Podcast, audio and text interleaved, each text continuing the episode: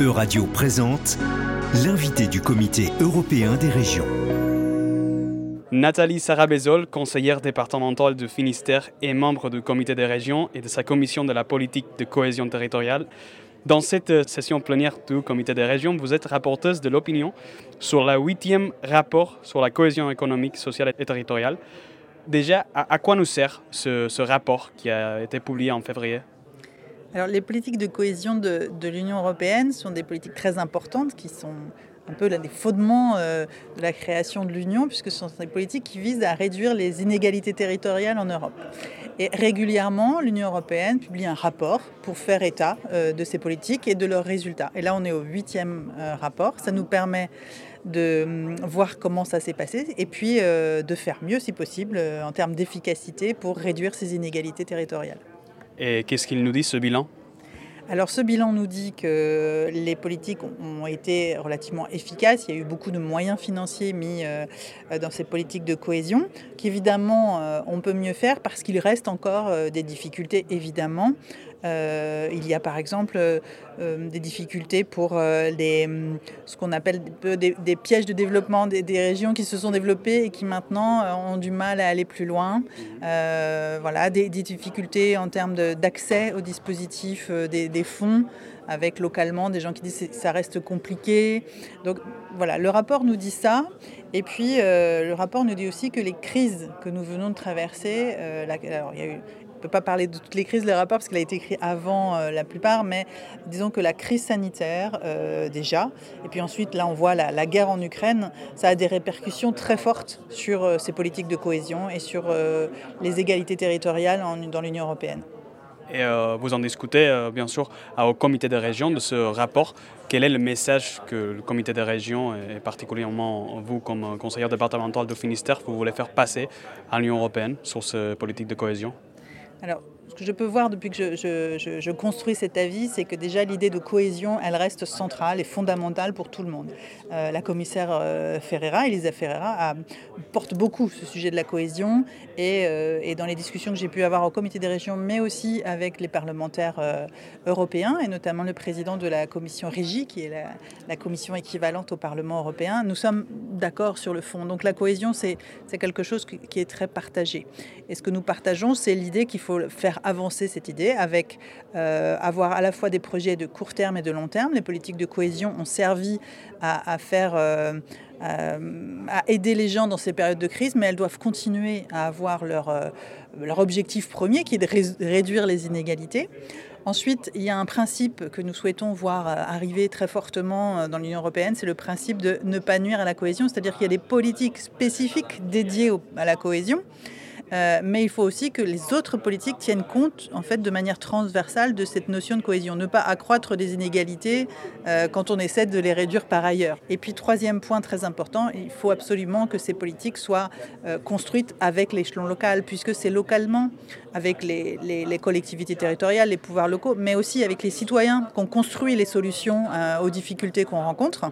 Et donc, et donc, c'est important que les élus locaux et puis l'échelon local soient plus associés à la, création, de ces politiques et ces dispositifs européens. On a vu les plans de relance, ils ont souvent été décidés au niveau national et, souvent ils ont raté leur cible. C'est ceux qui finalement étaient déjà armés pour répondre, euh, qui ont eu le plus de moyens, alors que d'autres qui en auraient peut-être eu besoin n'ont pas, pas forcément eu accès euh, à, ces fonds-là. Donc les politiques de cohésion, c'est un investissement euh, financier, on le voit, ça sert à à construire des infrastructures de mobilité, à construire des services publics, euh, à construire des équipements, mais c'est aussi un investissement humain et il faut absolument qu'on puisse investir aussi beaucoup dans l'éducation, dans la recherche et dans l'innovation euh, pour aider euh, chaque territoire de l'Union européenne à, à, avancer dans ce développement de manière plus équilibrée. Comment pour les régions et villes être fédérées de façon incrémentée dans cette euh, planification et implémentation de la cohésion eh bien déjà, sur notre impulsion, le Parlement européen demande à la Commission européenne euh, de tenir compte de l'avis des, du comité des régions dans la construction des principes ne pas nuire à la cohésion. Donc déjà, nous allons probablement être associés, enfin nous le souhaitons, être associés à la construction du dispositif de base. Et puis ensuite, ça se travaille un peu techniquement, là, de savoir comment on peut associer les villes et les régions. Ça se fait soit par le biais du comité des régions, soit directement en mettant des fonds qui soient gérés plus localement géré par les régions, par les villes, par des départements. Ce nouveau contexte de multiples crises à la fois euh, entraînées par la guerre euh, d'invasion de la Russie en Ukraine, qu'est-ce que ça peut changer sur la politique de cohésion? Alors il y a évidemment un, très fort déséquilibre puisque euh, il y a des régions qui sont beaucoup plus impactées en Europe que d'autres. Évidemment, les régions plus proches de, l'Ukraine qui ont accueilli énormément de, réfugiés qui ont euh, forcément des, besoins supplémentaires euh, d'appui. Ça, ça joue euh, évidemment dans les politiques de cohésion. on voit que l'accès à l'énergie est un vrai sujet aussi qui est lié à la, guerre en, Ukraine. Et il y a des régions qui sont beaucoup plus impactées et surtout des, foyers. On, voit que l'objectif de la politique de cohésion, c'est aussi de pouvoir répondre aux problèmes que rencontrent les gens dans leur vie quotidienne. C'est aussi ça, trouver la ressource autour d'eux pour essayer d'avoir une vie, euh, euh, la vie qu'ils souhaitent et qui ne soit pas impactée trop fortement par, euh, par les difficultés qui arrivent, l'inflation, les difficultés d'accès au, au, transport ou des choses comme ça. Une politique de cohésion peut répondre ponctuellement à ça en période de crise, et puis elle doit répondre sur le long terme aussi, pour euh, essayer de construire des solutions qui permettent euh, d'amortir des crises qui vont arriver inévitablement. La, crise environnementale qui est là depuis déjà longtemps a aussi des effets. Euh. Donc voilà, toutes ces crises nous montrent qu'il nous faut, pour être solide, construire des politiques de cohésion qui nous permettent d'affronter toutes ces difficultés.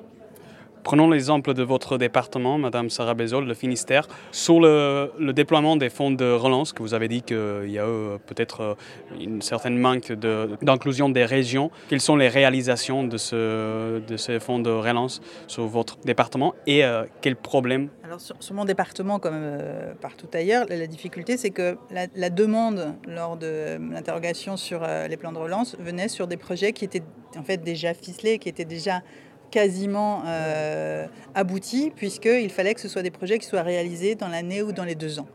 Donc, euh, pour répondre euh, aux, nouvelles situations d'urgence, à la crise par exemple, ce n'était pas réellement possible pour euh, la création de nouveaux dispositifs. Donc on, est, euh, on a été parfois sur des effets d'aubaine, c'est très bien, il y a eu des moyens qui sont arrivés sur des projets qui étaient, pas, qui étaient importants, hein, puisqu'ils étaient là, mais, euh, mais qui n'étaient pas forcément une réponse directe. Toute la question de la crise environnementale, nous, nous ne sommes pas encore au bout de ce que nous pouvons proposer comme projet ou, ou comme besoin de financement.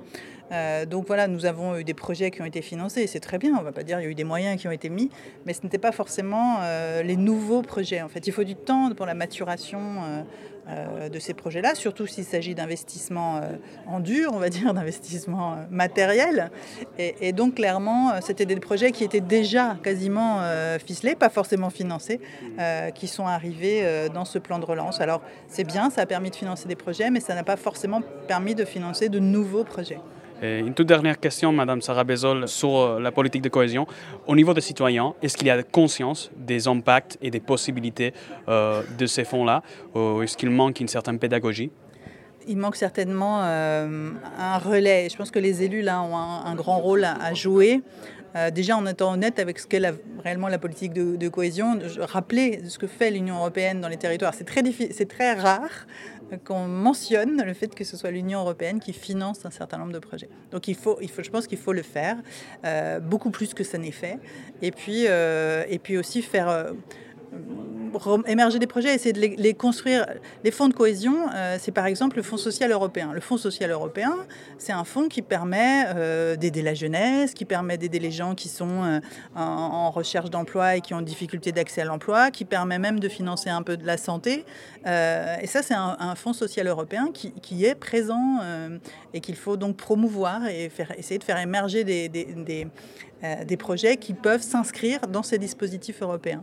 Euh, il y a euh, certainement à construire ensemble. Et puis le fonds de cohésion, si on reprend le terme de ce qu'est la cohésion, euh, c'est aussi le lien entre les gens. Le projet européen, c'est un projet humain. C'est les citoyennes et les citoyens européens qui ont décidé à un moment, par leur vote, de, de créer cette union et d'être ensemble. Donc il faut qu'on continue à maintenir le lien entre les citoyennes et les citoyens, leur donner envie d'aller vers l'avenir ensemble. Et pour ça, quoi de mieux que de porter des projets collectifs. Madame Nathalie Sarabezol, merci beaucoup d'être avec nous aujourd'hui. Merci à vous. C'était l'invité de la rédaction de Radio. Retrouvez dès maintenant les podcasts de la rédaction sur euradio.fr.